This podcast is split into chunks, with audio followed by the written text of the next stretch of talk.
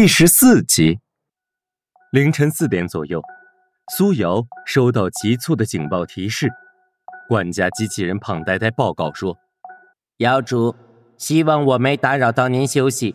我知道。”苏瑶在床上躺着，没有睁眼，喊道：“说重点。”胖呆呆说：“我发现小主最近甲状腺激素异常，中枢神经系统紊乱。”因此，我总是偷偷在他喝的水中加一些放松神经的药物。这个我知道。然后呢？你要是说不出重点，小心我把你砸个稀巴烂。胖呆呆说：“刚才小主全副武装，现在正在朝飞行器方向走去。”苏瑶嗖的跳了起来，机甲自动穿戴整齐。他一边快速走着，一边冲胖呆呆抛出了个飞吻。说：“潘呆呆，你真是个有前途的机器人。”苏瑶进入联机模式，选择小鹏，猛点了几下强制唤醒的按钮。小鹏的身体瞬间被一股强大的电流穿过，小鹏踉跄了两下，摔倒在地上。苏瑶正好冲过来，狠狠地朝小鹏脑袋就是一拳。小鹏的头盔把地面砸出了一个大坑。苏瑶冲上去。想看看小鹏怎么样了，没想到小鹏像一根木头一样突然弹起来。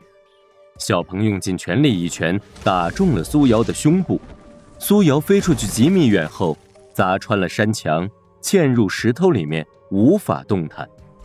小鹏连开几枪打在苏瑶的机甲上，苏瑶背部的核电粒子驱动器启动了，飞过来一拳又将小鹏打倒在地，然后破口骂道。翅膀硬了，敢跟我动手了呀？看我怎么收拾你！同时，一通雨点般的拳头打在小鹏脑袋上。两人的机甲材料完全相同，小鹏脑袋被震得嗡嗡作响，疼得嗷嗷乱叫。苏瑶的拳头也打疼了，停了下来。鼻青脸肿的小鹏清醒了过来，抱着头趴在地上，连连求饶。苏瑶让小鹏坐起来，小鹏讲述了刚才发生的事情。原来，终极挑战区里有和微烂的大陆环境完全一样的场景，也有阿米德无人区，也有景密湖。大到微烂的功能区、U 二十八工业区、街道、建筑，小到每个人、每棵树、每种交通工具，甚至每套餐具，都是真实存在和对应的。任务模拟阶段，所有出现的文字、标识、人脸都被打上了马赛克。目标人物姓名是保密的，游戏情节和内容会不断丰富。目标人物可能出现在家里、公司、路上、咖啡厅。目标人物的行程每天凌晨三点都会提前公布出来。任务模拟阶段主要用来熟悉地形，模拟刺杀训练。某一天的凌晨三点，会突然宣布进入任务执行阶段，目标人物姓名、现在所在地址、当日的行程都会公布。原来马赛克遮挡的部分可以清晰看到。苏瑶听得目瞪口呆，赶紧问：“啊，那目标人物是谁？”小鹏愣了一下，想了几秒钟说：“财政部大臣赛基，他现在正在瑞卡尔的公寓。”看世界杯足球赛，苏瑶说：“我联系警署探员迈克尔，你收拾一下东西，我们马上出发。”苏瑶联系了几次迈克尔，都是无人接听。苏瑶和小鹏两人全副武装，刚登上飞行器，小鹏就收到了一条凶杀资讯：财政部大臣赛基在瑞卡的公寓被人杀死，一同被杀死的还有一名少女，少女的身份正在核实。令人震惊的是，行凶者竟然是威廉的警卫安全保护署的迈克尔探员。迈克尔在逃回家中的路上被缉拿归案。苏瑶和小鹏面面相觑，小鹏庆幸自己被苏瑶拦住了。苏瑶非常痛心，失去了一个肝胆相照的好友。小鹏说：“我回去马上把游戏删了，我发誓以后再也不玩这款游戏了。”苏瑶想了想，说：“嗯，先别删，你应该好好想想，我们怎么才能够找到这款游戏背后的公司。哦，好的，找到了，我们去把它给炸烂。小鹏设定好游戏设备，每五分钟自动掉线后，再次进入游戏，到处转转。他朝空中连续挥手拍打了两下，半空凭空出现了复杂的游戏界面。他不断点击各种按钮，却没发现任何关于开发或运营公司的线索。他点击按钮进入游戏道具，看到各种枪支弹药、军警装备。他注意到有一个选项是购买食物。小鹏买了 MKI 三信号弹，输入地址付款。小鹏退出游戏后，发现传送接收器已经收到了食物的 MKI 三信号弹。小鹏灵机一动，又进入游戏。道具中最大的是一架 UH 六零黑鹰直升机，价格是一百万元或者五百万金豆。小鹏用自己这段时间玩游戏赚的所有金豆，又充了一些金币，凑够钱后付了款。很快。游戏内弹出一个界面，是一名工作人员。您好，尊敬的用户，因为这架中型直升机体积过于庞大，无法通过传送台传送，建议您取消订单，我们将做退款处理。那这种直升机你们到底是有还是没有啊？您好，我查了下，这架直升机是有货的，主要是运输不方便。没关系，这样我确实需要这台直升机。要是方便的话，辛苦你利用下班时间给我开到一个地方，我去把它开回来。我愿意支付您十万金币补偿您损失的时间，只要您能保证直升机可以正常使用就行。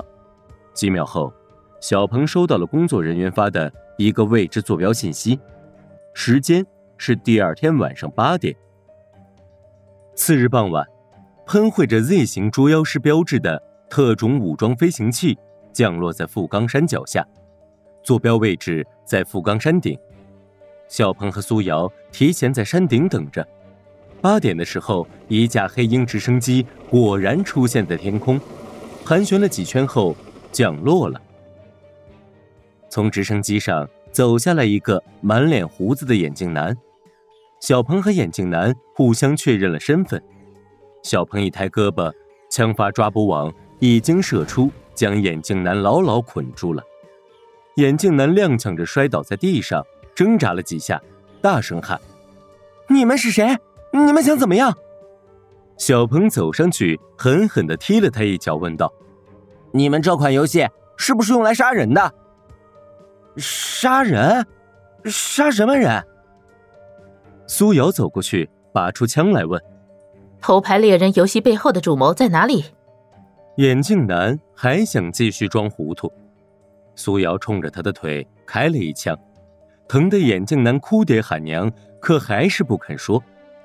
苏瑶用枪对准了他的脑袋，喝道：“你要是还不说，今天就让你死在这里喂狼吃！”苏瑶扣押扳机前的瞬间，眼镜男大喊：“我说，我说，呃，向前翻过两座山，有一个不大的盆地，里面有几幢方形建筑。”游戏的开发和运营团队都在里面。小鹏飞到空中远眺，发现两座山后确实有几幢方形建筑，然后落到地面说：“应该是真的。而且你看他背包后的飞行书包，肯定是返程用的，距离应该不会远。”小鹏打开地图查了下，地图给出警告：“那个区域属于警署管制地区。”除非收到登陆许可，否则我们不得靠近。”小鹏说，“管他呢，我们冲过去把他给炸飞得了。”苏瑶想了想说：“不行，无论如何，警署我们不能惹。”姐姐，你不会是害怕了吧？我们不管了，那怎么办啊？这样，我去审讯被捆的那名工作人员，全程录制成视频证据。你搜集所有的媒体新闻线索、联系方式、主编信箱这些。几个小时后，原世界安全防务局的巴顿将军、数百家主流媒体、原世界警卫安全保护署署长邮箱都收到了关于头牌猎人操控玩家杀人的大量证据和举报资料。次日凌晨两点，安全防务局警卫安全保护署共同组成的行动部队，像数十道闪电从空中掠过，数十艘军用和警用飞行器将盆地的几幢方形建筑包围了起来。数百名全副武装的军警战士从天而降，警笛响起，爆闪灯发出一束束耀眼的光芒，指挥舱的喊话声、地面的枪战声、爆破声、尖叫声、建筑轰然倒塌的声音交织在一起，响彻山谷。